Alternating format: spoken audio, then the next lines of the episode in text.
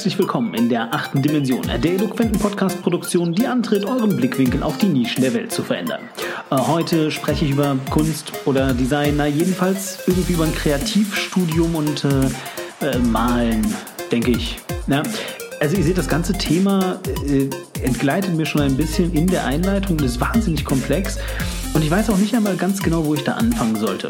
Um diesen Anfang zu finden, das Thema ein bisschen zu vertiefen und auch Licht ins Dunkel zu bringen, habe ich mir deswegen heute einen Gast eingeladen. Ich spreche heute mit Lisa, Lisa Rossmann. Herzlich willkommen, Lisa. Hi. Hallo. So, Lisa, dann fangen wir doch mal am besten direkt damit an. Was, was ist also das, was du tust? Äh, du bist Künstlerin sozusagen. Im weitesten Sinne bin ich Künstlerin, wobei ich nicht Kunst studiere. Sondern? Ich studiere Design, was sich vom Kunstbegriff doch etwas abhebt. Ähm, abhebt. Das heißt, du möchtest da auch eine Abgrenzung vornehmen. Und worin unterscheidet sich das? Vielleicht ganz kurz, damit ich den, den Kunstbegriff für unsere Hörer auch ein bisschen, ein bisschen definiert habe, wie ich den jetzt verstehe. Ähm, wir sind uns alle einig, dass Musik auch Kunst ist. Allerdings reden wir hier dann eher schon so von bildender Kunst als von, von Bildern im wahrsten Sinne des Wortes, vielleicht ähm, Grafiken, ja, genau. ne, genau. Ja. Und äh, wo ist dann jetzt also der Unterschied zwischen Design und Kunst? Ihr, ihr, ihr malt dann gar nicht sozusagen. Wir malen auch, wir zeichnen unter anderem, aber das ähm, die ursprüngliche Fragestellung ist da halt eine ganz andere. Das heißt, ähm, Künstler produzieren irgendwas aus sich heraus, aus einer Idee heraus. Ähm, wir Designer haben allerdings immer eine, äh, eine Botschaft oder eine Aufgabe, die mit transportiert werden muss in unseren Arbeiten.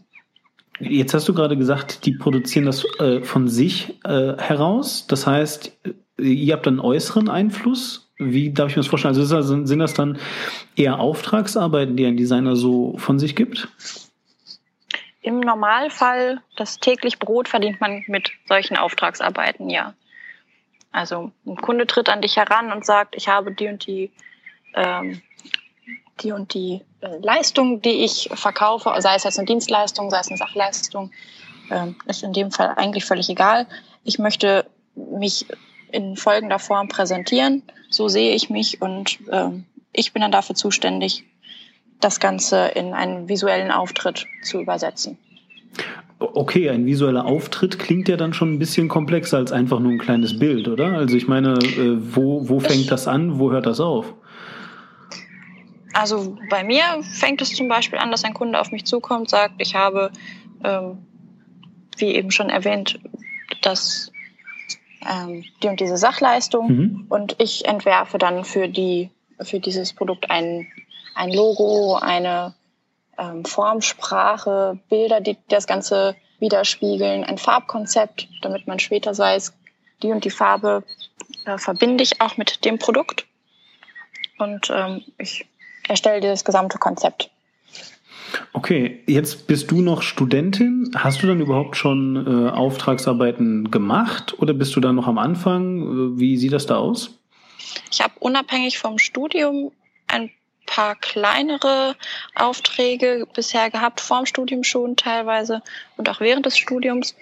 Das waren zum Teil ähm, Bandplakate, ähm, dann eine komplette, ein kompletter Auftritt von äh, lokalen Unternehmen, ähm, die dann jeweils ein Logo, ein Informationsflyer, eine Visitenkarte und einen, ähm, einen groben Entwurf für eine Internetseite von mir haben wollten.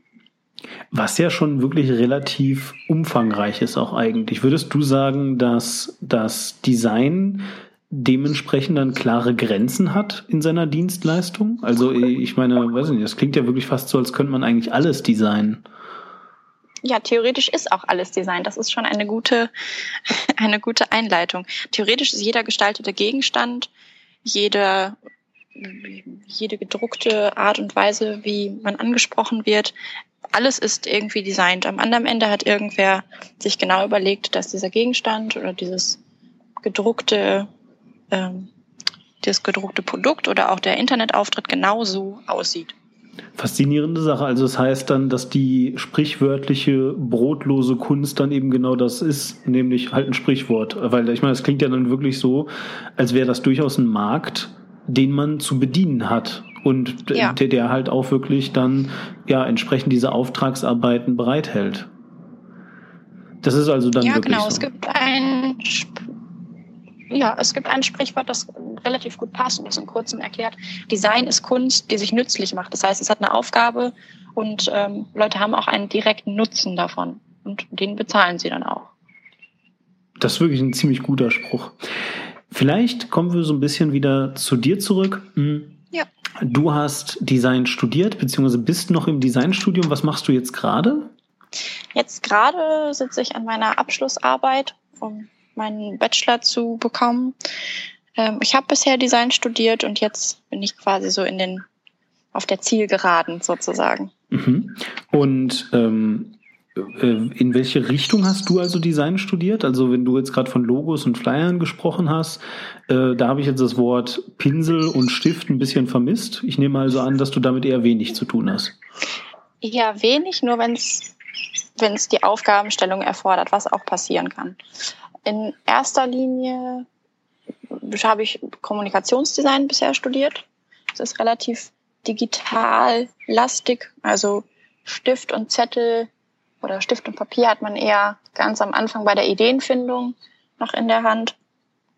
Aber der Hauptteil passiert dann digital. Mhm. Ist das dann, das ist eigentlich eine sehr interessante Frage, äh, die ich mir auch hin und wieder stelle, wenn ich dann eben, weiß ich nicht, Plakate sehe oder teilweise eben auch durchaus gemalte Bilder.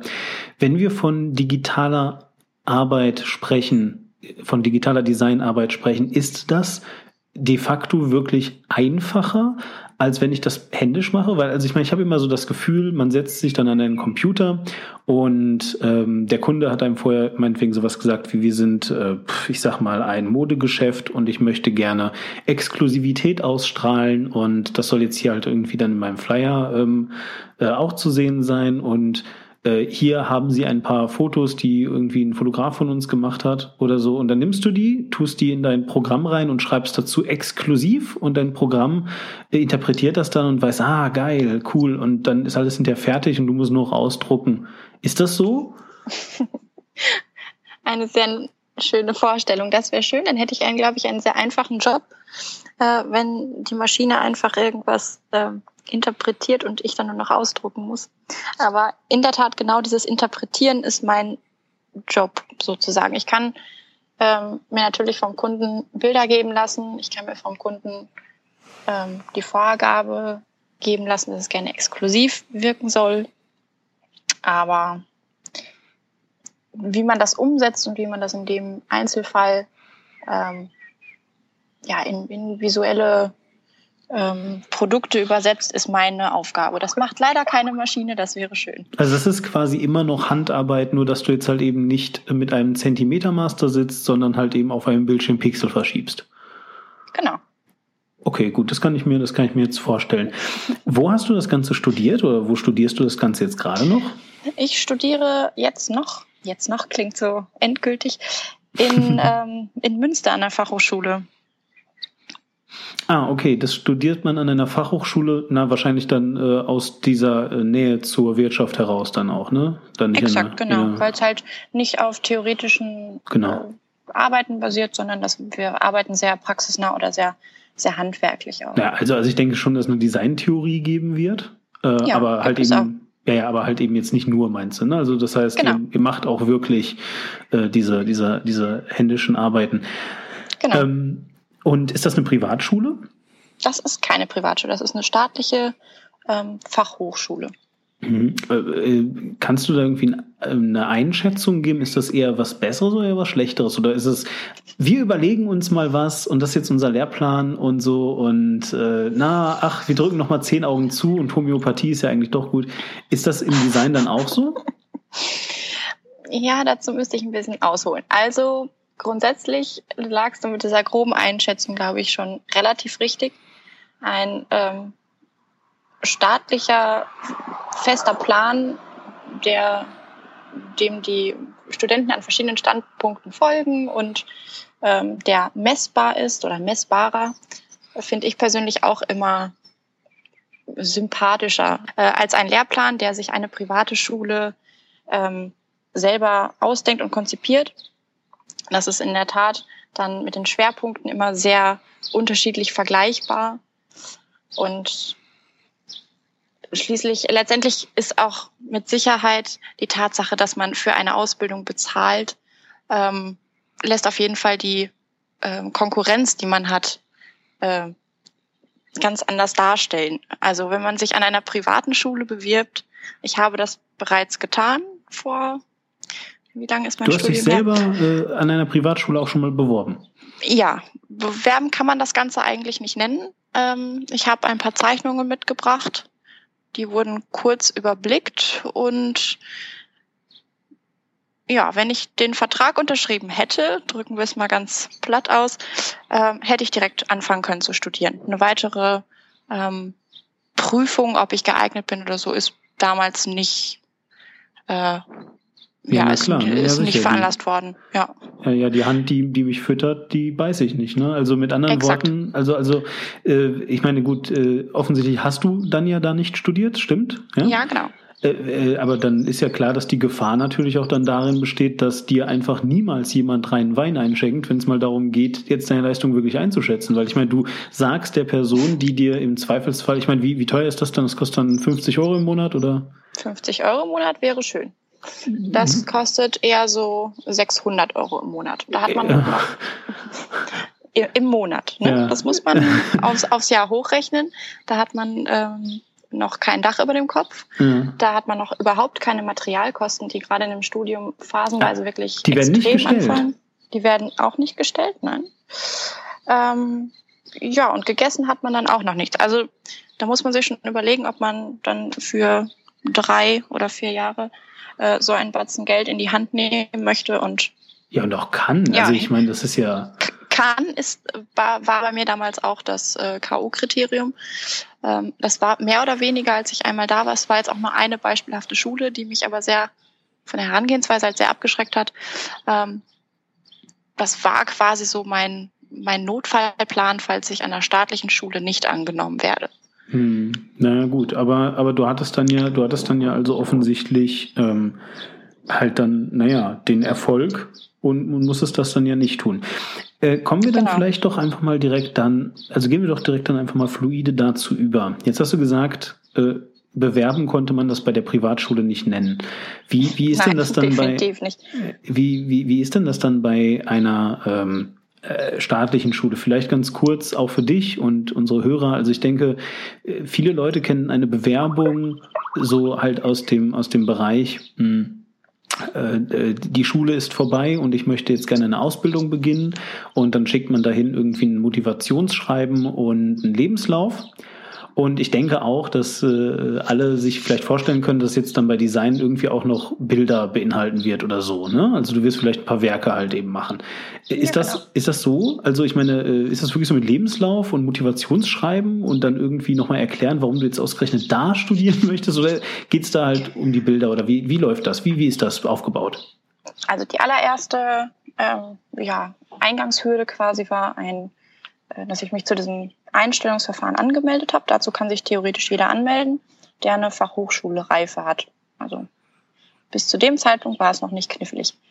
Dann bekommt man, wenn man zu dieser ersten Prüfung zugelassen wird, was jeder wird, der sich bewirbt, bekommt man eine Aufgabenstellung zugesendet und eine äh, Mappe speziell für diesen äh, einen Studiengang anfertigen zu können. Heißt, ähm, bei mir war das Thema damals Design war jetzt relativ weit gefächert. Ich hätte theoretisch alles und nichts dazu machen können. Dementsprechend weit gefächert sind auch denn die Ergebnisse, die, mit denen die Leute dann da ankommen. Das Thema denkst ja. du dir also nicht selber aus, sondern das Thema äh, wird dir vorgegeben von der Schule und du fertigst dann Arbeiten dazu an. Genau, ich fertige dann Arbeiten dazu an. Es gibt auch eine feste Vorgabe, wie in, in was für einer Größenordnung die sein dürfen oder müssen, wie klein die maximal sein dürfen oder wie groß. Dann eine Anzahl, wie viele Arbeiten reiche ich ein.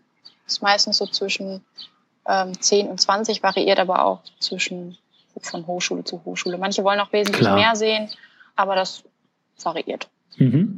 Äh, wie lange hat man dann dafür die Zeit? Ein Jahr, Eine zwei? Gute Frage. Nein, wesentlich weniger. Ich weiß gar nicht mehr, wie lang es damals war. Das müssten zwei Monate gewesen sein, knapp. Zwei Monate. Okay. Genau, die, für, für 20 zwei, Arbeiten. Ja. Also es wird schon abverlangt, dass man sich damit äh, ja, sehr konkret auseinandersetzt und auch zeitlich sehr umfangreich. Also mal mhm. eben was, äh, mal eben bereits bestehende Arbeiten auch zu verwenden, geht in dem Fall nicht, weil halt ein Thema gestellt wird. Das ah. muss schon dazu passen. Also, also es ist jetzt nicht so, dass, weiß ich nicht, ich bin äh, gerade jetzt vielleicht ähm, fertig mit dem Abitur, habe schon mit meinem fünften Lebensjahr angefangen zu malen. Entschuldigung, das ist einfach so ein, so ein, so ein Satz, das, den ich so aus Foren kenne. Das hört man an jeder Ecke. Ja, ja, das ist, das ist ja geil. Also äh, hier vielleicht für, für euch alle da draußen, jeder hat mit seinem fünften Lebensjahr angefangen zu malen. Ja, das ja. ist, das ist normal. Das ist nicht, das macht euch nicht besonders. Äh, es ist viel besonderer, wenn ihr irgendwie angefangen habt ähm, mit dem 14. oder 15. Lebensjahr äh, angefangen habe zu malen und da dann das auch durchzieht. Aber das äh, ist vielleicht jetzt ein anderes Thema. Ähm, nein, äh, ja. äh, nichtsdestoweniger trotzdem, und dann, und dann, und dann sitze ich da in einem Kunst-LK und die Bilder, die ich also jetzt in meinem Kunst-LK gemacht habe, die nützen mir nichts. Also ich muss schon wirklich neue, originäre Sachen schaffen. Ja, wenn man angenommen werden will, sollte man das tun. Ja, okay, gut. Ne, davon gehen wir jetzt mal aus, dass man das möchte. Ja, wir wollen angenommen werden. Ja, okay. Gut, ja, und dann hast du die gemacht. Und, und wie ging es weiter?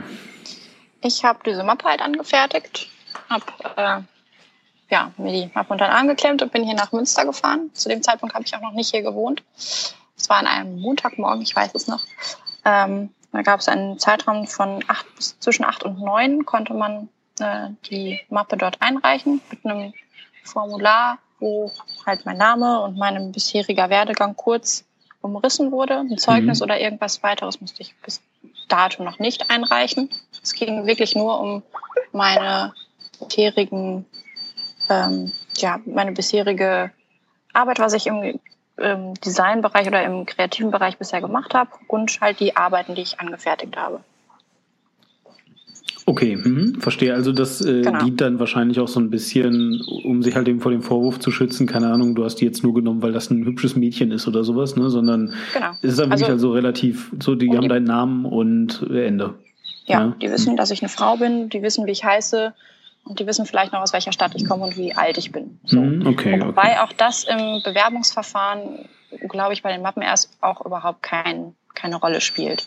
Es mhm. wird ähm, über diesen Tag verteilt bis zum frühen Abend, äh, haben die sich damals dann Zeit genommen, alle Mappen, die eingereicht wurden, anzusehen. Die Kriterien sind da auch ähm, ja etwas subjektiv, aber auch relativ messbar. Also es werden auf gewisse äh, Dinge geguckt. Sind das jetzt einfach nur nette Zeichnungen von hm. von Obst, das auf dem Tisch verteilt ist? Ist das jetzt nur ein nettes Stillleben oder ist da noch eine Idee dahinter oder hat das Ganze noch eine Botschaft oder ist, ist da vielleicht eine humoristische, ist da irgendein Witz drin versteckt? So, das, nach sowas wird dann halt geguckt.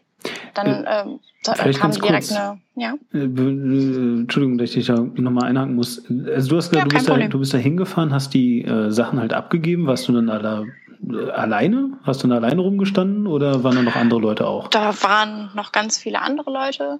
Alle hat man eigentlich schon morgens im Zug gesehen. Es sind einige äh, vereinzelt halt im Zug gewesen mit großen Mappen, alle ein bisschen ängstlicher Gesichtsausdruck. Schwitzige Finger hatten wir, glaube ich, auch alle. Ja, doch, dann waren wir halt relativ viele. Es verteilt sich halt über die Stunde. Das heißt, es stehen nicht alle gleichzeitig da. Du siehst halt nicht auf einem Punkt, es, oh mein Gott, hier sind noch äh, 800 Leute um mich rum. So äh, viele? 800? Oder, oder hast du jetzt gerade übertrieben? Hm, ein bisschen aufgerundet, vielleicht, es waren, glaube ich, 760 Boah. oder so zu meinem Bewerbungsversuch. Äh, ja. Wow, okay. Ja, ja, okay. Mhm. Wie ging das weiter dann da? Ähm, den ganzen Tag über konnte man äh, nichts weiter machen, als sich selbst die Daumen zu drücken. Ähm, man hat erst am, äh, am frühen Abend ein Ergebnis bekommen, ob das, was die Leute in dieser Mappe halt von mir dann gesehen haben, ob das reicht, um für die nächste Runde eingeladen zu werden, quasi, die am nächsten Tag war. Ähm, abends habe ich dann die Info bekommen, ähm, du bist auf jeden Fall schon mal eine Runde weiter, quasi, im Recall. Mhm. Und ähm, ja, dann bin ich am nächsten Morgen wieder hin. Hast du einen Allerdings, Überblick, wie viele Leute in diesen Recall gekommen sind? Das müssten so 140 gewesen sein. Also, ja, also kann man Siebtel. 100, ja, wird schon wow. sehr ausgesiebt. Ja, okay. Ja. Von diesen 140, vielleicht 130, ich weiß es nicht genau. Von denen sind witzigerweise am nächsten Tag bestimmt zehn Leute überhaupt nicht erschienen, als die Namen aufgerufen wurden. Was ich auch höchst spannend fand, aber gut. ähm, okay. Waren schon mal bessere Chancen für mich auf jeden Fall. Rechnerisch mhm. bessere Chancen. Wir haben uns dann alle da im, in dem großen Hörsaal ähm, versammelt und haben einen Aufgabenzettel bekommen und hatten, ich glaube, vier Stunden Zeit, etwas zu dieser Aufgabenstellung anzufertigen. Wir konnten halt Skizzen einreichen, ähm, um ein bisschen zu zeigen, wie wir halt auf die letztendliche Idee gekommen sind. Äh, die Hauptaufgabe war dann halt aber ein Produkt herzustellen. Das durfte gebastelt, gezeichnet, gefaltet, was auch immer sein. Da, mhm. da gab es keine konkreten Vorgaben. Es musste hinter nur ein konkretes Produkt dabei, ähm, dabei äh, entstehen quasi. Die Materialien für dieses Produkt, waren die vorgegeben? Also mit anderen Worten, äh, hattet ihr etwas, womit ihr auf jeden Fall arbeiten musstet, um auch so ein bisschen eine Vergleichbarkeit zu haben? Oder war das dann okay. auch so ein bisschen, dass ihr sagen, ja, weiß nicht, du hast hier pures Gold mitgebracht, das ist eine gute Idee und deswegen kriegst du jetzt irgendwie, weiß nicht, den äh, Studienplatz? Ja und nein. Also es, es gab keine, ähm, keine Vorgaben, was wir benutzen können. Wir wurden am Vortag aber für diese Prüfung auch schon vorgewarnt, dass wir alles an Material mitnehmen sollten, was wir mhm. meinen zu brauchen. Und ähm, ja, jeder hat sein Köfferchen oder einen großen mhm. Rucksack mit zig Papieren, Stiften, Kleber, Draht, Pappe, Farbe, Spraylack, was weiß ich, was einem so als, ähm, als Werkzeug oder als Material äh, dienlich ist. Man konnte mitnehmen, was man wollte. Es war theoretisch alles zugelassen. Wenn man jetzt pures Gold mitgehabt hätte, hätte man auch was aus purem Gold gießen können. Hätte man, hätte man bestimmt einen sehr hätte man sich auf jeden Fall von den anderen abgesetzt. Ja, ja, ja. Ja, gut, okay, aber ja, okay, ja, ich äh, glaube, ich habe das jetzt verstanden. Am Ende des Tages wird das dann wahrscheinlich nochmal bewertet und du hast dann eine Zusage bekommen. Ja, am Ende, also in der Mitte des Tages wird es bewertet und äh, die Leute, die dann nochmal in der mhm. engeren Auswahl davon sind, werden nochmal zu einem Gespräch eingeladen, die das einfach nochmal, also du wirst dann nochmal am Nachmittag aufgerufen, dann hast du nochmal von so einer kleinen Jury quasi die Chance, nochmal über deine Arbeiten zu reden. Es wird nochmal die eine oder andere Frage gestellt, die vielleicht unklar geblieben ist. Aber hm, ja, das, verstehe. das war es dann quasi. Okay. Ähm, was sind das? Ich meine, wir lernen jetzt dich natürlich irgendwie exemplarisch gerade ein bisschen genauer kennen, aber was sind das eigentlich für Leute, die zu so einem Designstudium hinkommen. Also, wie gesagt, ich glaube, selbst nach deiner doch recht ausführlichen Erklärung ist es immer noch nicht jetzt allen total 100 pro klar, woran man jetzt einen Designer und einen Künstler unterscheiden kann. Und du sagst ja auch selber, dass die Übergänge da fließend sind. Aber äh, wie sind denn die so? Sind die alle total verrückt und voll krass gepierst überall und sehen aus wie, weißt du, irgendwie haben Franzosenbärtchen und äh, so? Oder wie, wie, wie sehen die aus? Was machen die die ganze Zeit? Worüber reden die? Machen die Stunts, Breakdancen? Die, haben die alle ein Longboard? Ja, wir haben alle ein Longboard gehabt. Nein, damals, damals gab es, waren Longboards noch nicht so hoch im Kurs wie heute. Ähm, es ist, glaube ich, von allem was dabei gewesen. Vom verkleideten Manga-Mädchen, die Seriously? ja, leider wirklich. Ja, vom ganz normalen, unscheinbaren Normalo über die gepiersten, die du gerade schon erwähnt hast. Es war alles dabei. Also es war schon sehr, sehr gemischt. Also es sind jetzt sind jetzt nicht so die typischen Mädels, die du alle in der Innenstadt siehst oder Jungs und Mädels, sondern es war schon eher ein bisschen bunter gewürfelt und ein bisschen extremer, aber jetzt auch nicht ja, auch keine kompletten Freaks. Hm. Nur ein paar. ja, gut, also ich meine, ich finde, sich als äh, Manga-Anime-Mädchen zu verkleiden, ist schon. Also, ich meine, ich bin da ja tolerant und das darf ja jeder machen, aber das ist schon ein bisschen spezieller, sag ich mal. Ist ähm, schon spezieller, ja. Soll es aber auch geben. Auch in höheren Semestern laufen Leute noch wirklich? ein bisschen wie äh, Sailor Moon rum. Aber ja, gut. Muss ja, ja jeder selber wissen. Schön. Ähm, du hast, du hast ja noch so ein anderes Wort, das hast du total beiläufig gesagt. Das ist aber, glaube ich, tatsächlich etwas, was also zumindest geht's mir halt eben so, ähm, was man echt ziemlich gut versteht, nämlich das Wort Mappe. Ne? Und, du hast ja Mappe. eben schon gesagt, ja, du, du hast eben schon gesagt, irgendwie, okay, äh, so mythologisch aufgeladen ist das gar nicht. Du hast da halt deine 10 bis 20 Arbeiten, die haben irgendwie eine vorgegebene Größe äh, und sogar ein vorgegebenes Thema, zu dem du zu arbeiten hast.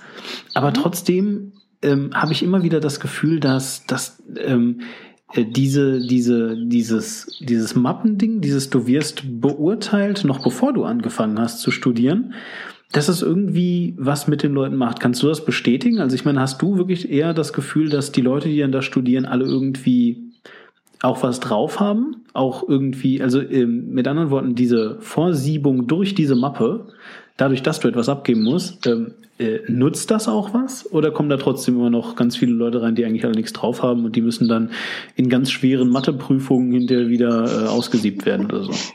Genau dafür sind diese, diese Vorauswahlen halt da, dass man nicht irgendwann in einem Hörsaal mit 500 Leuten sitzt und äh, bei einer Prüfung fiebern muss, ob man überhaupt weiter studieren darf oder nicht. Also wenn man einmal drin ist, hat man seinen Platz auch wenn man sich nicht ganz dämlich anstellt, mehr oder weniger sicher. Und auch die Quote derer, die anfangen und die dann auch wirklich hinterher einen Abschluss machen, ist extremst hoch durch dieses Verfahren. Hm. Vielleicht noch äh, ein Thema, von dem ich mal so ein bisschen was mitbekommen habe am Rande. Ähm, äh, zwar betrifft das die äh, sogenannte besondere Begabung in Sachen Mappen. Kannst du da äh, so ein bisschen was zu sagen? Also ich habe gehört, dass es halt eben tatsächlich gar nicht nötig ist, ähm, äh, einen total hohen Schulabschluss zu haben, um bei euch zu studieren, sondern das, äh, also was bei euch jetzt exemplarisch, wie gesagt, wieder, ne, also mhm. an einer Hochschule zu studieren, dass es also eben äh, auch da sein kann, dass man ein unglaublich toller Typ ist und dann kommt man da rein. Geht sowas wirklich oder ist das nur Hörensagen und wieder so äh, hier äh, Privatuni und ja, wenn du dann 600 Euro in der Hand nimmst im Monat, dann, dann geht das auch ja. ohne Schulabschluss. Nee, Geld muss man dafür nicht in die Hand nehmen. Das gibt es äh, in Einzelfällen auch, mhm. dass man ähm, auch Leute nimmt, die einfach unglaublich talentiert sind. Das ist an, gerade in so einer doch äh, eher praktischen Ausbildung äh, viel, viel mehr wert als ein guter Abiturschnitt oder mhm. was auch immer für einen Schulabschluss. Also das gibt es in Einzelfällen schon. Ich glaube, die, die breite Masse hat sich da schon mit einem Fachabitur beworben oder einem Abitur halt direkt. Aber grundsätzlich ist das auch möglich bei einzelnen Talenten. Hattest du ein Abitur oder ein Fachabitur, wenn ich das fragen darf? Ähm, ich hatte quasi beides. Also ich habe ähm, erst an einer, ähm, an einer Berufsschule mein Fachabitur gemacht und habe dann auch noch mein Vollabi-Jahr drangehängt quasi. Also ich habe beide Abschlüsse. Also ich habe auch ein Vollabi. Allerdings kein Zentralabi. ähm, und müsstest du denn, müsstest du denn äh, ein äh, Fachabitur in eine ganz bestimmte Richtung machen, damit du da studieren gehen kannst? Oder weiß nicht, kannst du auch ein Fachabi für Programmierer machen und wenn du trotzdem voll krass malen kannst oder sowas, dann kannst du dich damit trotzdem bewerben? Oder, oder muss das dann, das Fachabitur muss das dann direkt, äh, du musst Gestaltung gemacht haben und äh, fertig? Nee, theoretisch kann man aus allen äh, Bereichen kommen. Also man kann mhm. vorher auch Programmierer gewesen sein, man kann ähm, vorher auch einfach mal ein ganz äh, normales, nicht spezifisches, äh, künstlerisches Abi gemacht haben oder ein Fachabi. Das ist völlig egal. Na gut, so, du hast es dann also alles geschafft, bist dann durch deine Gespräche gekommen, konntest deine Arbeit noch ein bisschen verteidigen und naja, offensichtlich hast du dann ja angefangen zu studieren. Bevor wir da noch ein bisschen näher drauf eingehen, hätte ich jetzt mal so die Frage zu dem damaligen Zeitpunkt. Quasi, als dann klar war, so jetzt, jetzt wird's ernst, du wirst das jetzt studieren. Was erwartest du eigentlich dann von deinem Studium? Weil ich meine, wenn ich das so mir jetzt anhöre, ist es ja eben so, dass du extrem viel Vorwissen schon mitbringst. Eben, ne, ich meine, du hast es ja bewiesen durch deine Mappe, durch die Prüfung, die du gemacht hast und so. Eigentlich bist du dann doch schon fertig. Was erwartest du eigentlich dann noch, da überhaupt zu lernen? Oder, oder generell, was erwartest du dir eigentlich von einem Studium? Also ich habe in der Richtung schon eine Vorbildung gehabt. Ich habe schon eine, eine schulische Ausbildung vorher gemacht. Die ging allerdings zwar positiverweise sehr breit gefächert, also in viele Richtungen. Ich konnte in viele äh, Themenbereiche reinschnuppern, aber ich habe halt nichts wirklich vertieft sozusagen. Das war mein Wunsch ins Studium. Es wurde auch erfüllt, dass ich mir ähm, spezifischere Sachen rauspicken kann und die äh, viel intensiver noch lernen kann, als ich es bisher getan habe und nochmal in einer viel ernsthafteren, ähm, in einem viel ernsthafteren Umfeld als in einer Ausbildung.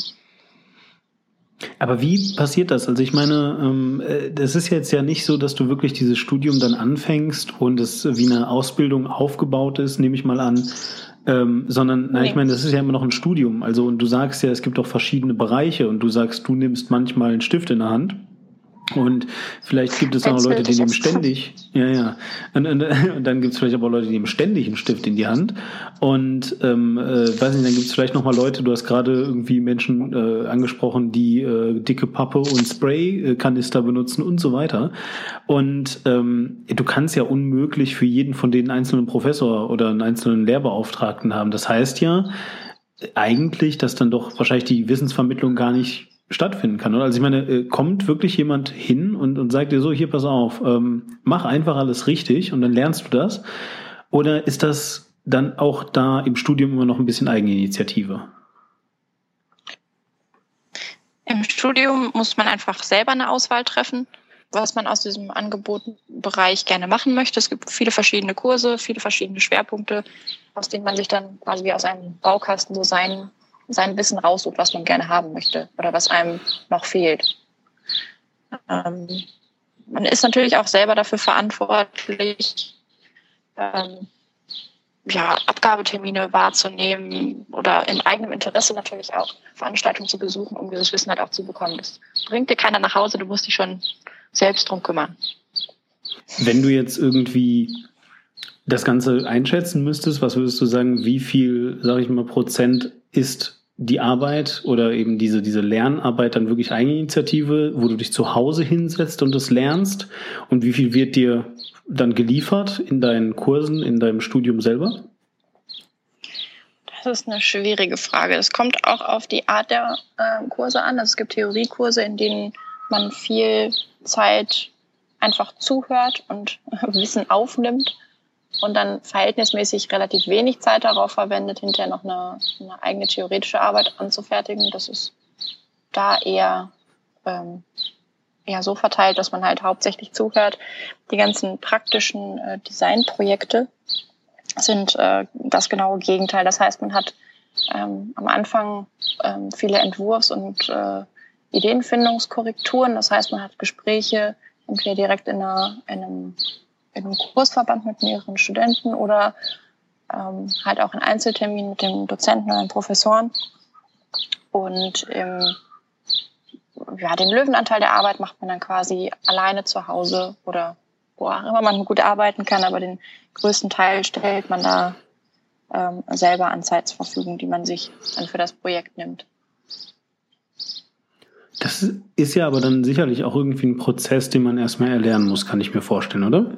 Ja, das ist wirklich eine der wichtigsten Sachen, die ich abgesehen vom Design im Studium gelernt habe. So sich selbst zu organisieren, zu wissen, wie lange brauche ich für was, äh, was kann ich eher schnell äh, und äh, unproblematisch ähm, erledigen, wozu brauche ich mehr Zeit oder wozu brauche ich auch ähm, Unterstützung von anderen, die in dem Bereich einfach besser sind als ich. Das ist schon was, was ich wirklich im Studium hauptsächlich gelernt habe, so. Und wie, und wie hat dein Studium dich darauf vorbereitet? Also ich meine, ähm, du hast diesen berühmten ersten Tag, du bist dann jetzt, du hast angefangen, du bist Ersti und äh, dann können dich die Leute ja logischerweise gar nicht direkt damit konfrontieren, alles selber zu organisieren, oder? Also ich meine, ähm, äh, bis zu welchem Grad bist du äh, am Anfang, sage ich mal, selbstbestimmt und bis zu welchem Grad wird das vorgekaut und vor allem auch, wenn du jetzt dein Studium, du bist jetzt im, im Bachelor, sozusagen in deinem Bachelorprojekt, wenn du jetzt dein Studium rückblickend betrachtest, wie hast du das Gefühl, war es am Anfang verschult? Also es ist ja dieser Vorwurf, den man dem Bachelor immer macht, dass da alles verschult ist, man hat keine Freiheiten und kann sich gar nicht entfalten und dass das gerade dann natürlich für einen kreativen Studiengang eigentlich tödlich ist, ist ja logisch.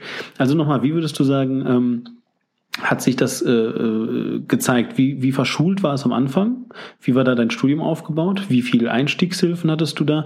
Und wie hat sich das dann weiterentwickelt?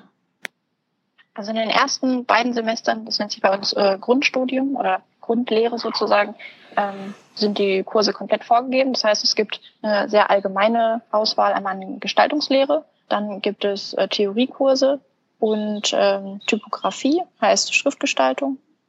Ähm, die, diese Kombination ist so zusammengesetzt, dass ähm, gerade Leute, die entweder schon in der Richtung was gemacht haben oder ganz äh, unbefleckt aus einem ganz normalen Abi kommen, quasi, dass die alle so ein bisschen auf einen Nenner gebracht werden, dass alle äh, eine ähnliche Basis haben, von der sie ausgehen. Es werden auch handwerkliche und digitale Grundlagen nochmal gelehrt, damit alle einigermaßen chancengleich sind. Mhm. Typografie, hast du gesagt, ist Schriftgestaltung. Was heißt das? Ähm, ja, was heißt das? Also das Fach Typografie lehrt theoretisch, wie, ähm, wie Schriften in der Anwendung hinterher wirken. Das heißt, wie sieht eine Schrift aus? Wie ist sie gestaltet? Wie groß ist sie? Wie, ähm, was für eine Botschaft übermittelt sie? Was für Assoziationen hat man mit dieser Schrift? Auch im, im theoretischen Teil dann, ähm, wo kommen gewisse Schriften her? Aus welchen Zeitaltern kommen die her? Ähm, und hinterher dann in der Anwendung, wie wirkt es, wenn man einen kompletten Text in einer, in einem bestimmten Schriftschnitt anlegt? Wie wirkt das, wenn man, den, wenn man die Schrift größer oder kleiner macht, wenn man den Abstand zwischen den einzelnen Zeilen äh, verringert oder vergrößert und was für Auswirkungen das Ganze dann letztendlich hat. Ist das äh, etwas, womit du dich jetzt auch wirklich dann beschäftigt hast oder ist Typografie jetzt für deine Art des Studiums gar nicht so wichtig gewesen? Also in meinem Studium, in meinem Studium habe ich mich hauptsächlich mit Typografie ähm, beschäftigt. Also in den, in den ersten Semestern waren es halt eher freiere Typografieprojekte, äh, wo man noch ein bisschen ähm, wilder und experimenteller mit Typografie umgehen konnte. Und im, ähm, jetzt in den letzten Semestern ähm, hat sich das Ganze sehr auf ähm, Buchgestaltung konzentriert. Jeder, der von uns, der schon mal ein Buch aufgeschlagen hat, wird tausend Buchstaben da drin gesehen haben. Und da gibt es so eine riesige Bandbreite, wie was wirkt und mhm. wie man äh, Rangordnungen und äh, ähm, ja und Ordnungen überhaupt im ganzen Buch und Orientierungen schaffen kann. Also was da muss ich jetzt, da, da, muss ich jetzt aber wirklich mal einhaken. Also, äh, Entschuldigung, dich da desillusionieren zu wollen. Wenn ich ein Buch aufmache, sehe ich halt Schrift, hast du schon gesagt. Ähm, ganz oft, also ich meine, ähm, ganz oft ist es doch aber auch so, ich meine, gerade E-Books heutzutage, da ändere ich die Schrift ja auch dann, wenn ich was anderes besser lesen kann. Gut, das äh, kann, da hast du jetzt dann wahrscheinlich keinen Einfluss drauf, aber trotzdem, also ich meine, ähm, also was ich weiß, weißt du, so ein bisschen ist halt, wenn ich jetzt ein äh, Pizza-Unternehmen habe und ich möchte so ein bisschen eine lustige Schrift, dann nehme ich halt Comic Sans und ansonsten ist das aber doch eigentlich egal, oder? Ich meine, wo ist denn der Unterschied zwischen äh, Times New Roman und Areal. Gibt es da einen? Ich weiß es nicht. Ja. Es gibt tausend Unterschiede, das mal zum ganz zu Anfang. Und äh, es ist nicht egal. Okay. Wenn es egal wäre, gäbe es meinen Beruf nicht. Also mein Beruf macht das Ganze nicht egal und hebt sich dann auch von den Leuten ab, denen es egal ist und die dann einfach mhm. eine Comic Sans oder eine Times New Rome nutzen. Aber, aber, aber kannst du sagen, wenn ich mir so, also ich jetzt als Laie, weißt du, ich schlage also jetzt so ein, meinetwegen äh, ein Buch auf oder, oder nehme mehrere Flyer nebeneinander oder was auch immer. Was sind denn so Details, jetzt nur ganz grob, weiß jetzt, muss jetzt hier nicht ins ganz, aber was sind so Details, die ich auch schon an verschiedenen Schriftarten erkennen kann? Also, weiß nicht, wie gesagt, eine Comic Sans ist ziemlich äh, eindeutig zu erkennen, weil die ist so ein bisschen lustig und auch so ein bisschen lockerer gemalt.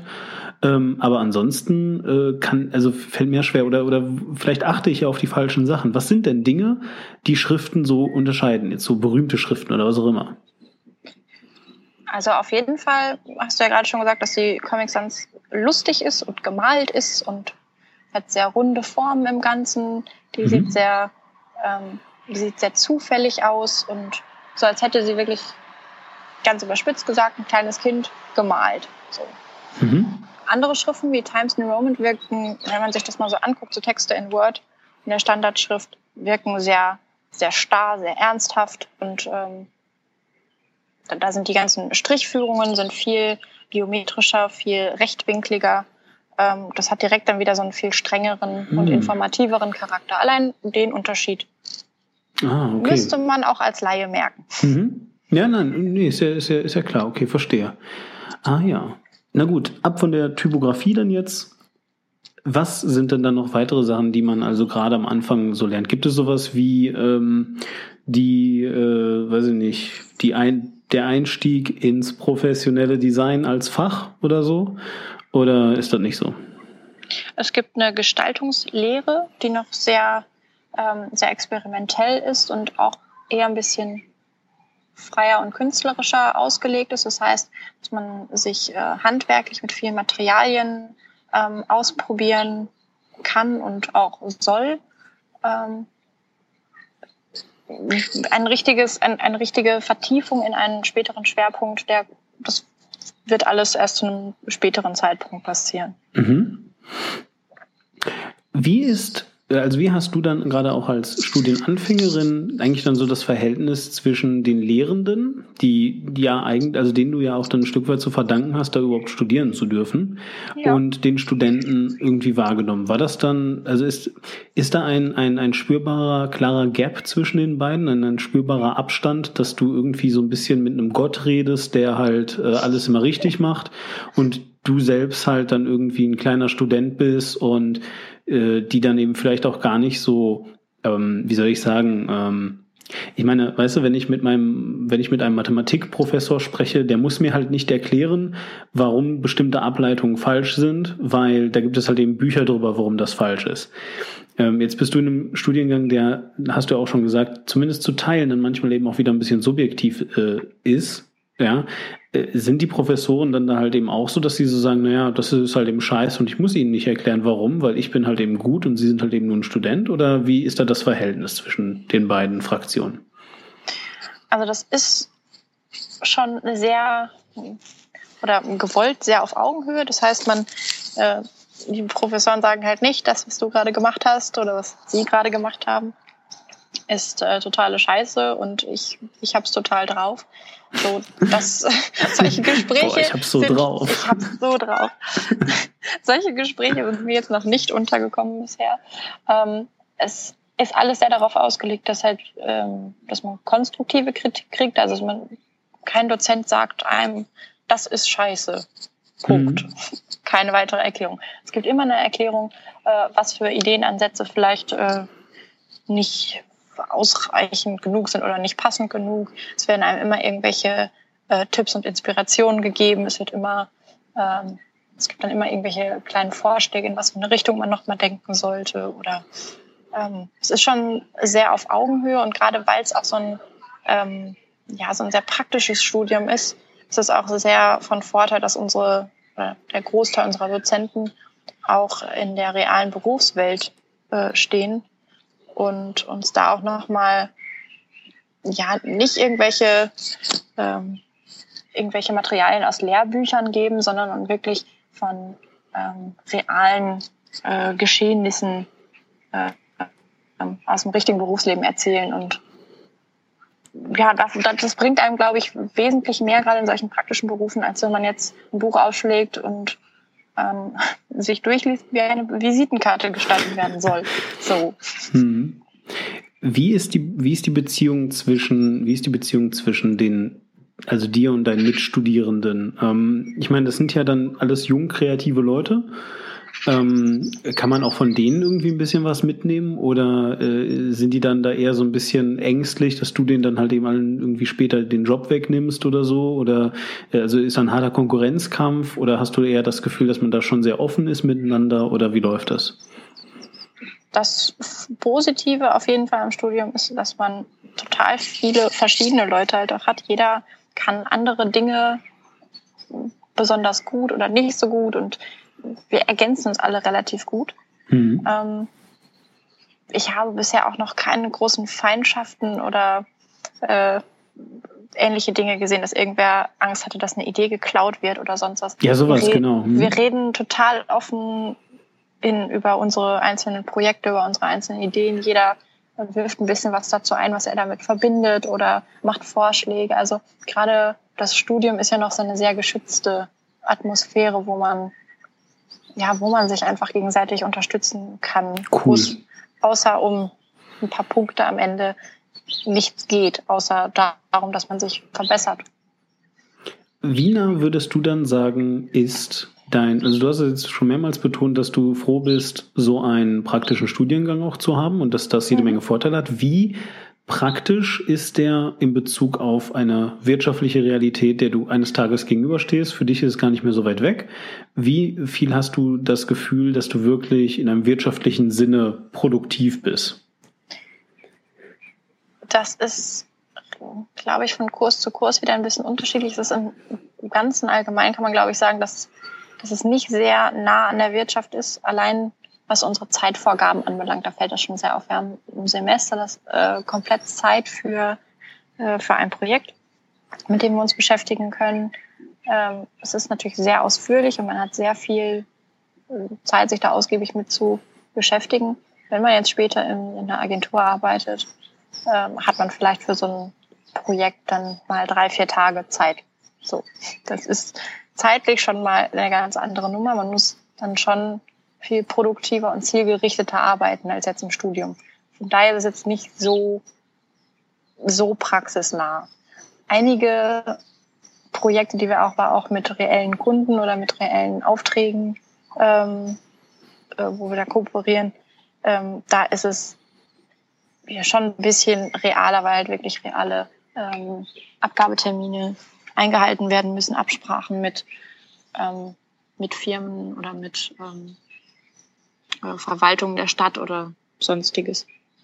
Aber ähm, nur weil du jetzt gerade schon Agenturen angesprochen hast, ist das denn die einzige wirtschaftliche Realität da draußen? Weil ich meine, keine Ahnung, ähm, äh, ich kann mir einfach auch vorstellen, dass es doch bestimmt so ist, dass wenn du einfach länger Zeit für ein Projekt hast und mehr, mehrere äh, Durchläufe für so ein Projekt machst, also es immer wieder ein bisschen verfeinerst, ein bisschen verbesserst, dass es dann ja halt eben auch besser wird, oder? Und ich meine, weiß ich nicht, nur weil jetzt die äh, harte äh, Sex and the City Realität aus der Werbeagentur ist, dass da irgendwie morgens einer reinkommt und der hat dann irgendwie in zwei Stunden seinen fertigen TV-Werbespot.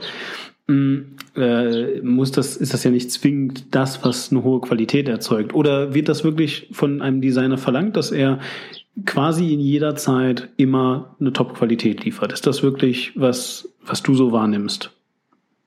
Also ich kann mir schon vorstellen, dass im äh, optimalen Fall man natürlich auch in, in kurzer Zeit äh, Top-Qualität leisten muss. Mhm. Ähm, allerdings haben wir im Studium da halt viel länger für Zeit und ja, im Studium bezahlt auch keiner unsere Arbeitsstunden. Das allein das schon mal als ähm, als grobes Gedankenexperiment. Wenn ein Kunde ähm, eine gute Arbeit ähm, in zehn Stunden bekommen könnte, er aber in 30 Stunden eine exzellente Arbeit kriegen könnte, muss man halt gucken, was für ähm, finanzielle Ressourcen man dafür hat. Also kann man sich das leisten, jemanden so lange an etwas arbeiten und denken zu lassen. Mhm, verstehe. Wie ist das, wenn du also dann, du sagst, es gibt auch ein paar Projekte, wo man eben direkt schon mit einem echten Kunden oder einem Institut oder mit was auch immer, mit, mit äh, der Wirtschaft, mit realen Leuten gegen eine reale Deadline arbeitet.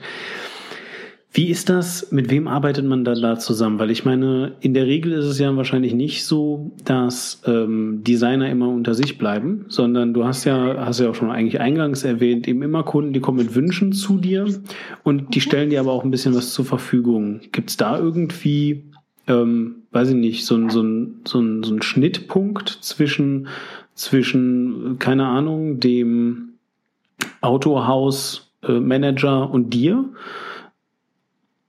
Im Studium meinst du jetzt, oder? Im Studium generell, so aus deiner Erfahrung. Also sprich, ne, eben halt einfach so, ich meine, am Ende des Tages ist das ein Kommunikationsproblem. Du hast deine ganz eigenen Erfahrungen, du hast ähm, ganz viel Ahnung von deiner Materie, musst aber ja eigentlich, weiß ich meine, du machst ja kein Design um des Designs willen, sondern du sollst ja eine Nachricht von einer Person überbringen, die von etwas Ahnung hat, wovon du im Zweifelsfall keine Ahnung hast. Verstehst du? Also ich genau meine, das. Ne? Ja. so und und ähm, wie nennt man das? Wie, wie gibt's da Schnittmengen? Gibt's da irgendwie ja? Also wie, wie machst du das? Du kannst ja nicht, weißt du, du kannst ja nicht hergehen, jemand kommt zu dir und sagt, ich brauche hier Werbung für ein Auto. Ähm, und dann erstmal lernen, wie ein Auto funktioniert. So, ja. Ja, wenn ich Werbung für ein Auto mache, werde ich wahrscheinlich nicht bis ins Einzelne verstehen können, wie dieses Auto funktioniert. Mhm. Den Anspruch kann man an sich haben, aber ich glaube, damit kommt man nicht weiter. Ähm, also allgemein gilt schon mal, dass man, glaube ich, ein relativ allgemein gefächertes Allgemeinwissen haben sollte, um von allem ein bisschen was zu wissen. Und mit Sicherheit hilft es auch bei den einzelnen Projekten, sich äh, thematisch noch ein bisschen intensiver damit auseinanderzusetzen. Ähm, aber wie gesagt, den Anspruch, dass ich jetzt genau weiß, wie dieser äh, Motor in dem Auto, was ich gerade bewerbe, ähm, funktioniert, ich glaube, das, das kann kein Designer leisten. Na klar nicht. Und äh, dann, aber vielleicht musst du es halt eben doch wissen und vielleicht einfach, worauf ich hinaus möchte, ist, ähm, wie sehr hast du das Gefühl, dass Designer auch, ähm, äh, ich sag mal, äh, disziplinübergreifend arbeiten? Ähm, also halt eben mit anderen Leuten zusammen, die dann eben wissen, wie ein Motor funktioniert.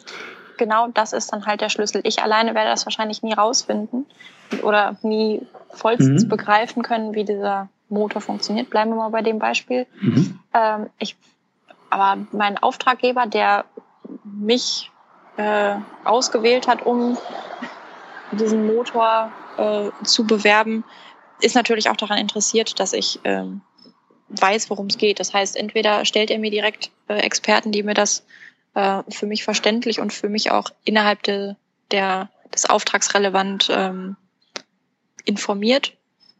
Also im optimalen Fall würde ich sagen, dass man Leute an die Seite gestellt bekommt, die einem das nochmal äh, auf der technischen Ebene in dem Umfang erklären, wie es auch wichtig ist. Gewisse äh, neue Innovationen sind in der Werbung vielleicht gar nicht so wichtig oder müssen auch für den, äh, für den Empfänger hinterher runtergebrochen werden. So. Ich glaube, das bewegt sich irgendwo zwischen den wirklich technischen Details und dem, was hinterher auch wirklich am Kunden ankommen soll.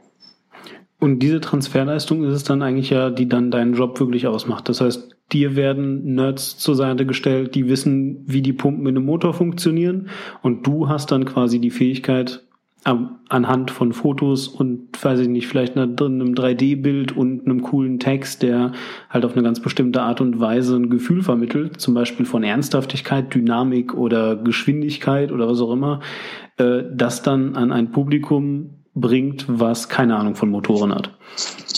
Ja, das trifft es eigentlich ganz gut. Also ich übersetze äh, die Begeisterungs Fähigkeit, die diese Auto-Nerds haben, wie du es gerade mal nanntest, äh, übersetze ich äh, so, dass andere Leute emotional darauf reagieren und das Gefühl haben, genau diese neue Technik brauche ich in meinem Auto und ich brauche genau das Auto.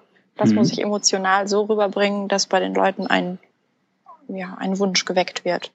Aber nur, nur für mein Verständnis. Das ist jetzt natürlich, wenn du in, der, in die Werbung gehst. Ne? Aber, genau, das ist jetzt alles sehr werbungslastig, worüber wir jetzt gerade reden. genau, also, also du könntest aber auch, ich sag jetzt mal, für ein Museum arbeiten, wo es dann halt genau. um Informationsvermittlung geht. Genau. Mhm. Wo es dann irgendwie besonders cool ist, dass dieser äh, in einen Stein eingebackene Fisch jetzt 60 Millionen Jahre alt ist oder sowas. Und irgendwie gähnt da jeder, aber du musst das dann halt eben so rüberbringen, dass das Leute interessiert und cool finden. Genau, ich inszeniere das Ganze dann so, dass die Leute denken, wow, so lange ist der da schon eingebacken in dem Stein. Ja, genau. Irre. Cool. Ja. Also man arbeitet schon sehr viel mit Emotionen und mit Begeisterungsfähigkeit. So. Ist das dann nicht auch Appetit ein, machen, ja, glaube ich. Ja.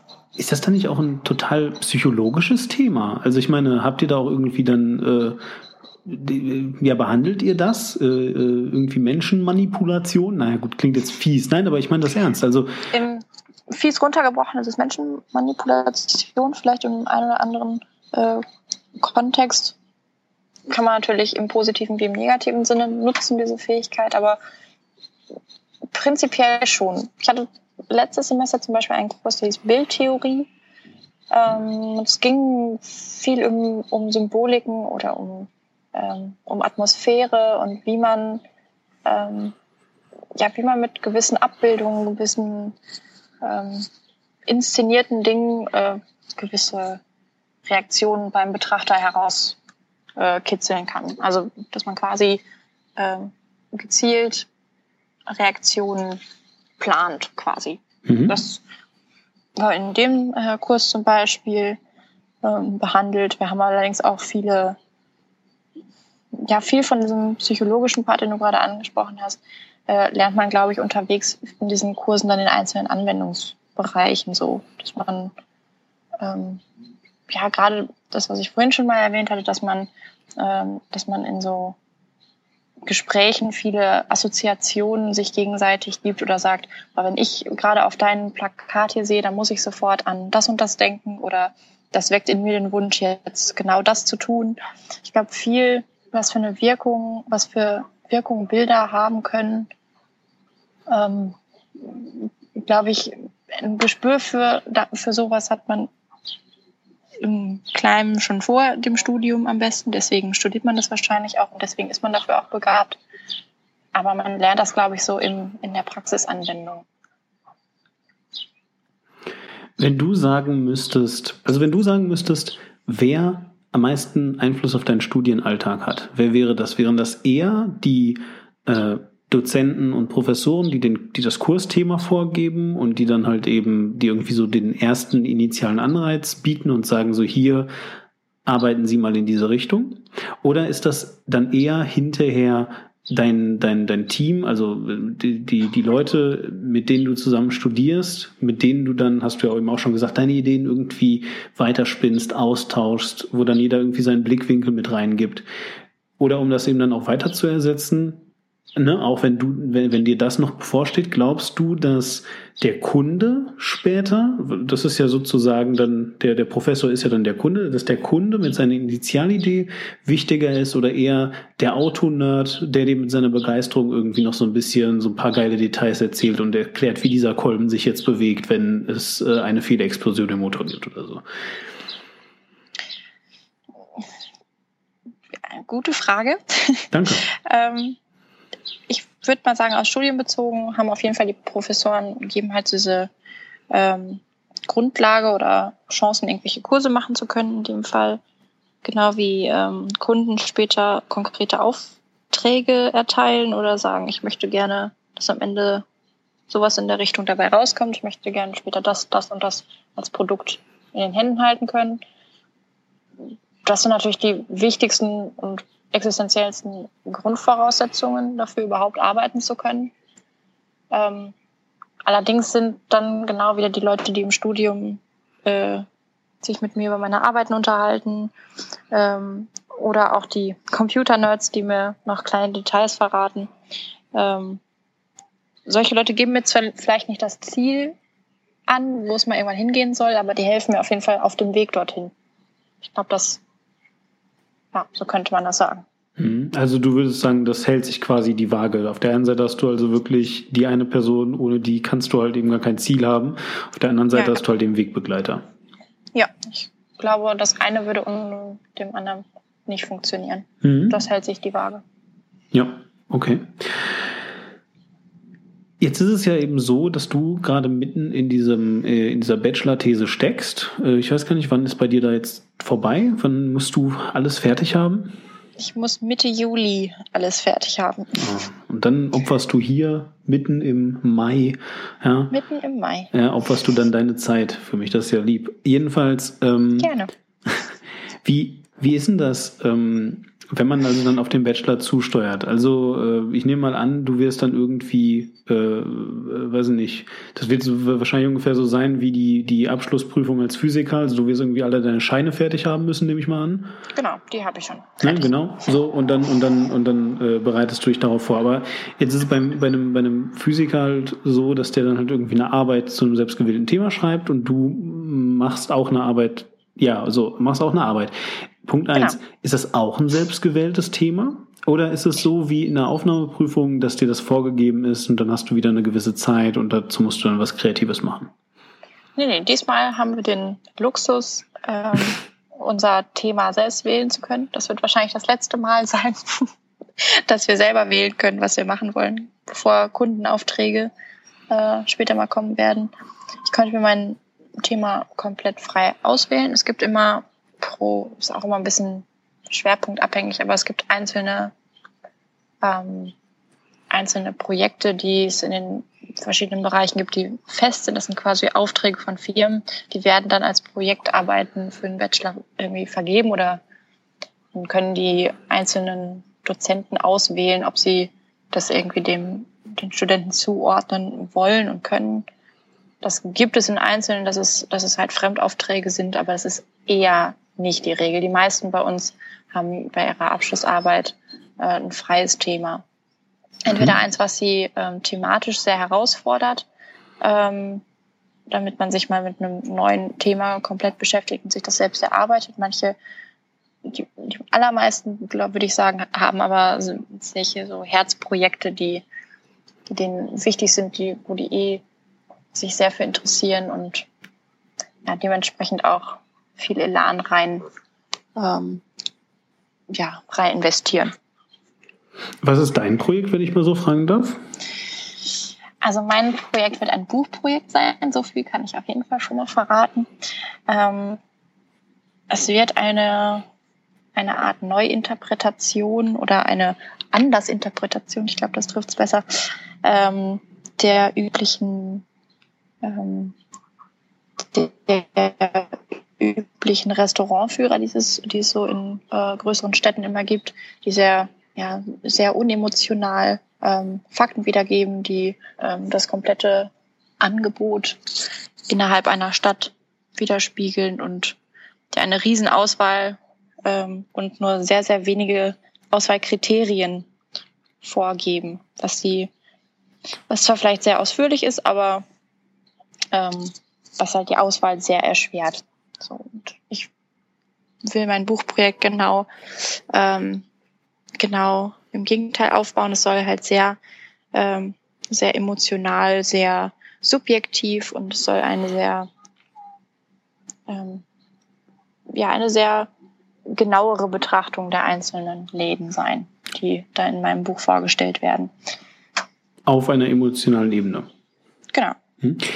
Ähm, ist das eine fiktive Stadt oder äh, hast du dir eine real existierende Stadt gesucht mit real existierenden Restaurants? Ich habe eine sehr real existierende Stadt ausgesucht, in der ich hier auch studiert habe, also oh. Münster. Mhm. Ähm, das heißt, ich arbeite ja auch mit, den, mit verschiedenen lokalen Läden zusammen. Und äh, ja, also es ist theoretisch sogar, es, es könnte mal zu einem realen Projekt werden, wenn, ähm, wenn das Stadtmarketing oder Buchverlage hier im, im Umkreis an dem Projekt auch interessiert sein sollten. Wie reagieren, wie, das ist ja mal interessant, also wenn das tatsächlich so real ist, dass du da auch wirklich dann im Kontakt mit den ganzen Restaurants stehst, wie reagieren die denn auf dieses Projekt? Sehen die, äh, also ja doch, nee, tatsächlich, also ich meine, für dich ist das jetzt ein, ein, ein sehr ähm, praktisches Thema, was halt eben äh, irgendwie direkt in diese Realität eingreift und so. Und für die ist das halt natürlich irgendwie Werbung. Ne? So, also ich meine, ja. sehr praktisch. Aber äh, geht ja. es bei denen, also hast du das Gefühl, dass bei diesen Menschen dann auch darüber hinausgeht? Also verstehen sie auch den darüber hinausgehenden Nutzen oder sehen die da wirklich nur die Selbstdarstellung? Wie hast du das Gefühl? Das ist, ist auch recht unterschiedlich so im Einzelnen. Also prinzipiell freuen sich, glaube ich, alle über äh, mehr oder weniger kostenlose Werbung. Ähm, das ist gar nicht mal der Punkt. Und ich glaube auch, dass jeder Laden froh ist, wenn mehr über ihn gesagt wird als, äh, Öffnungszeiten, grobe, grobe preisliche Richtung und die Art der Küche, die dort zu erwarten ist. Ich glaube, jeder Laden freut sich über ein bisschen ähm, persönlicheren, eine persönlichere Einschätzung als halt Öffnungszeiten und Preise. So. Ich glaube, in der Hinsicht waren alle, glaube ich, sehr erfreut und interessiert, die ich angesprochen habe. Mhm. Ähm, das muss man ganz klar sagen, das spiegelt natürlich dann nicht die, ähm, nicht den Münsteraner Durchschnitt dann irgendwie äh, wieder. Das ist natürlich dann, wie gesagt, auch nur eine Auswahl von Läden. Aber ähm, ist, glaube ich, für alle Beteiligten oder ähm, eigentlich eine, eine gute Sache. Also die Läden, die ähm, sich vorstellen, können sich halt wesentlich ausführlicher und ähm, viel sympathischer auch ähm, präsentieren und auch viel unterschiedlicher dargestellt werden, als jetzt, äh, wenn alle in so ein einheitliches ähm, Layout gekloppt werden und alle mehr oder weniger die gleichen Chancen haben. Da ist Individualität natürlich, ähm, wenn man die transportieren kann, ist das natürlich schon mal eine ganz andere Nummer. Und ähm, ich glaube auch, dass Leute, die ein nettes Café suchen, ähm, werden, glaube ich, mit so einem riesen Kaffeeführer oder riesen Restaurantführer Schinken total überfordert und wissen jetzt auch nicht, ja toll, der hat eine Stunde länger auf und der ist jetzt hier vielleicht bei mir in der Nähe, aber so einladend finde ich das jetzt auch nicht von dem einen Bild, was ich hier sehe.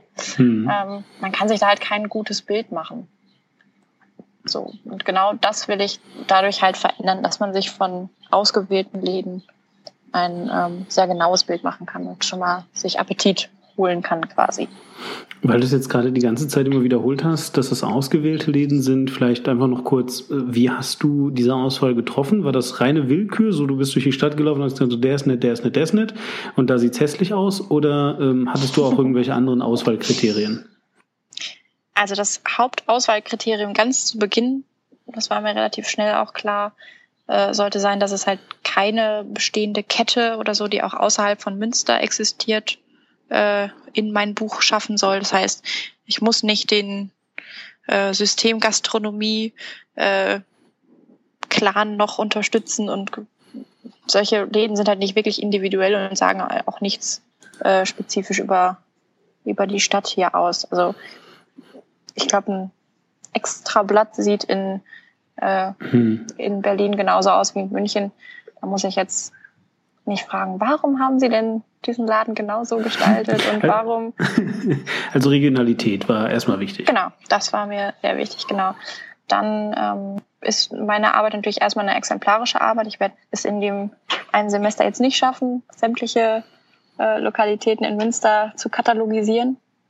Das heißt, das Ganze musste sich schon ein bisschen spezifizieren. Heißt, ähm, um eine schöne bunte Auswahl zu mischen, musste ich aus der großen Auswahl, die ich zwischendurch hatte, möglichst unterschiedliche Lokalitäten wählen. Heißt, Läden, die sich von der visuellen Eindruck und auch vom, vom Angebot schon voneinander unterscheiden. Dass auch die einzelnen Charaktere wirklich rauskommen können. Mhm. Also du hast jetzt nicht irgendwie sechs Brasserien und äh, drei, äh, weiß ich nicht, Cafés und dann nochmal äh, fünf Burgerläden genommen, sondern halt eben geguckt, dass sich das alles ein bisschen äh, differenziert voneinander. Genau. Also ich habe das innerhalb des äh, innerhalb meiner Auswahl hat sich irgendwie sehr ergeben, dass ähm, dass ich den Hauptfokus äh, da auf Cafés lege. Das heißt, ich werde auch da wieder eine Art das Ganze wird wahrscheinlich, wenn es mal irgendwann wirklich realisiert werden sollte, äh, soll das so eine Art Sammelbandsystem sein, dass immer kleine Ausgaben pro Jahr entstehen, immer mit aktuellen neuen Läden. Ähm, die werden dann aber auch in den einzelnen Ausgaben nochmal in Cafés, Restaurants, Bars unterschieden. Also dass man ähm, ein Buch hat, was äh, nur Cafés beinhaltet. Das ist das, was ich jetzt auch exemplarisch einmal anfertige. Dann wird es noch möglicherweise eins geben, das Restaurants äh, porträtiert, auch mal eins über Barkultur hier. So kann man wesentlich präziser suchen, weil genau das ist ja das, was ich verbessern möchte oder wo ich anders sein möchte. Ja, und auch im Zweifelsfall, was die Leute hier suchen, weil du halt eben vielleicht genau irgendwann, äh, wenn du gerade in Münster ein paar Tage Urlaub machst oder die Stadt ansehen willst und dann abends gerne was machen willst, vielleicht nicht das äh, Croissant, Restaurant, Café, Dingsbums, was irgendwie voll außergewöhnliche Öffnungszeiten von 10 bis 13 Uhr hat, irgendwie sehen, sondern, ne, sondern halt irgendwie äh, verständlicherweise halt dann eben eben etwas, was, was dazu passt. Ja, cool. Das, ja. das kann ich verstehen. Äh, du redest jetzt schon die ganze Zeit erstaunlich offen über die Zukunft. Was, was ist es denn, was deine Zukunft für dich bereithalten wird? Oder anders, was du für deine Zukunft planst? Du hast jetzt mehrmals schon gesagt, du könntest dir vorstellen, wenn du denn Verleger findest oder sowas, dass du wirklich aus diesem Buch, aus deiner, aus deiner Bachelorarbeit, also tatsächlich wirklich was Realistisches machst? Ähm, äh, ist, das, ist das wirklich einer deiner Pläne? Sagen wir mal, eine Plan wäre das falsche Wort. Es ist eher eine Wunschvorstellung. Wäre natürlich sehr schön und eine Ehre auch, das hinterher mal wirklich realisieren zu können. Ja gut, aber ich meine, der Unterschied ähm. zwischen Wunschvorstellung und Plan ist ja lediglich äh, die Art der Umsetzung. Also die Frage ist, äh, tust du oder, oder ja, hast du noch vor, etwas dafür zu tun? Das hat auch was mit der Erwartung zu tun, glaube ich. Wenn ich jetzt davon ausgehe, das wird auf jeden Fall eine super Serie, die äh, super angenommen wird, vielleicht guckt sich das Stadtmarketing das ja auch an und sagt, wir haben schon den Münster geht Ausführer, das ist äh, genau das, was wir wollen und wir sind an dem Projekt jetzt so mhm. speziell nicht interessiert. Das kann ja auch passieren. Also ich würde jetzt ungern alles auf diese Karte setzen und mich schon freuen, dass ich den Rest meines Lebens nur noch äh, überall rumreise. Ähm, den die Erwartungen habe hab ich daran noch nicht. Das wird, ist aber auch etwas, was sich auch erst ähm, zeigen wird, wenn die Arbeit konkreter wird und wenn, ähm, wenn sich das potenzielle Verleger oder Verlager halt ansehen werden. Ich glaube, das ist was, da kann man sich jetzt natürlich was wünschen, dass das vielleicht irgendwann mal ein, äh, ein bestehendes Projekt wird, was man vielleicht auch auf andere Städte äh, ummünzen kann. Aber, aber das ist was, was ich da lieber auf mich zukommen lassen würde. Mhm. Und äh, was wären dann deine äh, ja, Ausweichpläne? Also was ist sonst, was stünde sonst noch für dich jetzt auf dem Plan? Weil ich meine, wie du es ja schon eingangs erwähnt hast, äh, kannst du ja in der Theorie mit Design alles machen. Und vieles ja. davon ist digital, was du machen kannst. Websites kannst du machen. Du kannst äh, gut, also jetzt dadurch, dass du äh, ja offensichtlich da so ein bisschen eben in die Richtung äh, der Typografie gehst, nehme ich an, wirst du keine äh, Autos designen, nicht? Also das heißt, diese, diese, diese, diese Tür hast du dir also wahrscheinlich eher äh, nicht offen gehalten hier. Nein. Hm, ne, also äh, so meine Fragen wären jetzt so, wenn, wenn du so an deine Zukunft denkst, was sind für dich potenzielle Jobs, die du dir halt eben einfach vorstellen kannst, dass du sie machen würdest, aber auch, dass sie irgendwie wahrscheinlich sind? Ja, eine realistische Einschätzung ist, glaube ich, schon mal, dass dadurch, dass ich sehr äh, printlastig arbeite oder gearbeitet habe bisher und ähm, dass so mein, mein Herz in der Buchgestaltung liegt, das werde ich hier im Umkreis wahrscheinlich eh nicht äh, in dem Maße ausbauen können, dass ich davon mal irgendwann gut leben kann oder überhaupt leben kann. Ob man gut davon leben kann, werden wir dann sehen. Ähm, Vielleicht ganz kurz mal, weil du es jetzt gerade angesprochen hast, kann man denn, du jetzt aus deiner Erfahrung, kann man denn überhaupt von Design heutzutage noch leben? Oder ist das immer etwas, was dein Hobby sein muss? Und äh, weiß nicht, so du gehst halt dann tagsüber äh, zu McDonalds arbeiten und abends, wenn du dann mal ein bisschen Bock hast, kannst du ein bisschen äh, Bilder zusammenfügen und dafür kriegst du auch mal einen Zehner oder so. Ich glaube, die realistische Wahrheit dass es ist, dass es beides gibt. Ich glaube, es gibt Bereiche, in denen man mit Design sehr viel Geld verdienen kann, wo auch die Leute bereit sind, das angemessen zu entlohnen. Es gibt allerdings auch Extreme, wo ähm, ja, die nicht angemessen entlohnt werden und die irgendwann in so einem Hobby Modus rutschen irgendwann zwangsläufig, weil am Ende des Monats will jeder Vermieter äh, die Miete bekommen und äh, essen muss man auch. Das heißt, wenn man jetzt in gewisse Richtungen äh, geht, wo man vielleicht kein geregeltes monatliches Einkommen hat, wo man wirklich sehr auf Auftragsarbeiten und auf ähm, eher, eher auf Nischenprodukte und Nischennachfragen auch angewiesen ist, glaube ich, äh, rutscht das vielleicht ab irgendeinem gewissen Punkt mehr in diese Hobby-Richtung ab, traurigerweise. Aber es gibt genauso gut die erfolgreichen Designer, die in Agenturen sitzen und sehr gutes Geld für das bekommen, was sie da tun. Hm. Also wäre dann die Agentur für dich der Weg, den du wahrscheinlich dann beschreiten würdest und dann eben in der Hoffnung, dass du dich dann da entsprechend über die Jahre hocharbeitest und dann entsprechend dann auch deinen dein Lohn kriegst? Oder wäre auch Selbstständigkeit für dich ein Thema, was du dir dann äh, überlegen würdest? Oder ist Selbstständigkeit dann wieder so ein Thema für, na ja, also wenn ich dann irgendwie einen Restaurantführer für die Stadt Münster oder für andere Städte mache, dann könnte ich darüber nachdenken. Aber so unter normalen Umständen ist das eher nichts für mich. Also die Frage ist überhaupt, ob ich jetzt in so einer ganz, in so einer ganz klassischen Werbeagentur werde ich wahrscheinlich eh nicht äh, arbeiten in nächster Zeit. Also ich gerade von meiner ähm, ja, von meinen Schwerpunkten her würde ich wahrscheinlich eh eher Richtung ähm, Verlagswesen beziehungsweise ähm, ja, in, in, Richtung Buchverlage wahrscheinlich gehen. Ähm, ich glaube, also ist jetzt meine persönliche Einstellung. Ich würde gerne am Anfang erstmal, äh, wenn ich in den Beruf starte, ähm, erstmal für einen festen Arbeitgeber arbeiten äh, und so eine Selbstständigkeit würde ich mir jetzt direkt von 0 auf 100, glaube ich, nicht zutrauen. Einige Kommilitonen haben schon auch im etwas größerem Stil während des Studiums schon selbstständig gearbeitet. Für die ist es dann nach dem Studium wahrscheinlich ein leichteres, in die Selbstständigkeit zu gehen, weil sie halt auch schon bestehende Kunden haben. Aber für, eine, ähm, für einen Einstieg ins Berufsleben wünsche ich mir eher geregelte ähm, ja, geregelte Umstände, um Erfahrungen zu sammeln, um viel, um Vielseitigkeit mitzuerleben. Und äh, ich würde gern zu einem späteren Zeitpunkt, einfach um, um für mich selbst auch flexibler zu sein, ähm, vielleicht zu einem späteren Zeitpunkt dann in die Selbstständigkeit gehen. Aber das werde ich wahrscheinlich auch erst dann sehen, wenn ich mittendrin bin. Aus deinem Blickwinkel heute, welchen Ruf hat Design?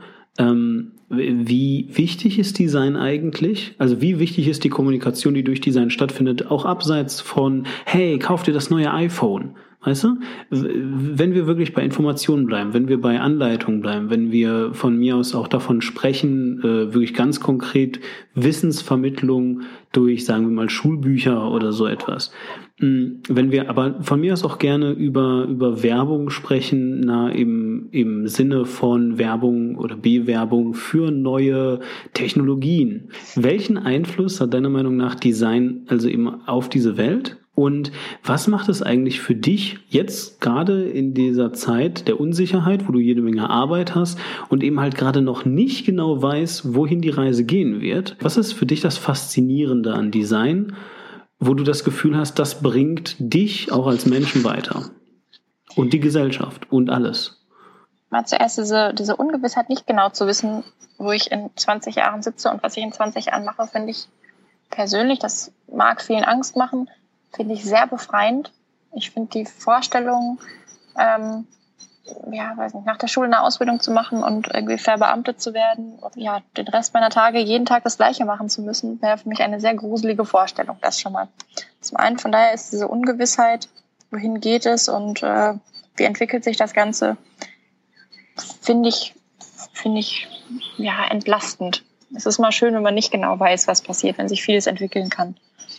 Ähm, ja, welchen Einfluss Design hat, ist eine gute Frage. Natürlich ist gutes Design, im besten Fall merkt man gutes Design nicht, weil es so gut funktioniert, dass es dir nicht auffällt, würde ich mal behaupten. Oder dass es, dass es dich überrascht, wie, wie selbsterklärend es ist. Gut, vom, vom perfekt oder von vermeintlich perfekt designten iPhone bis zum schäbigen Pizzaflyer, das Beispiel von vorhin, ist, äh, ist ja theoretisch alles dabei.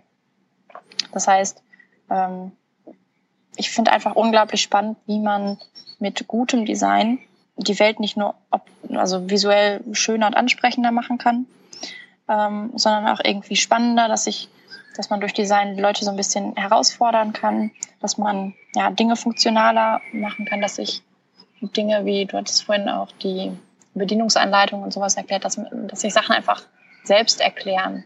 Man als äh, Verbraucher oder als äh, Empfänger nicht überlegen muss, oh, was soll ich denn damit machen? Oder was, äh, ich verstehe nicht, warum das jetzt genau so ist oder so. Diese Dinge sollen sich halt einfach ohne Erklärung selbst erklären. Und das finde ich unglaublich spannend, da irgendwie ein Teil von sein zu können, dass man, dass man Inhalte und Botschaften so vermitteln kann, dass es genau da ankommt, wo es hin soll, quasi. Vielen Dank für diese Worte, Lisa Rossmann. Gerne, bitteschön.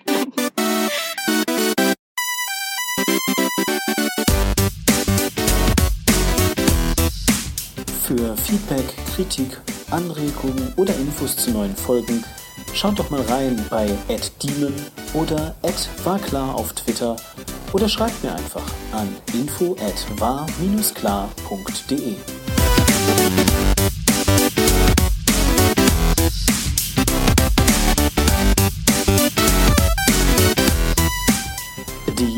Dimension ist eine Warklar-Produktion aus dem Jahre 2015.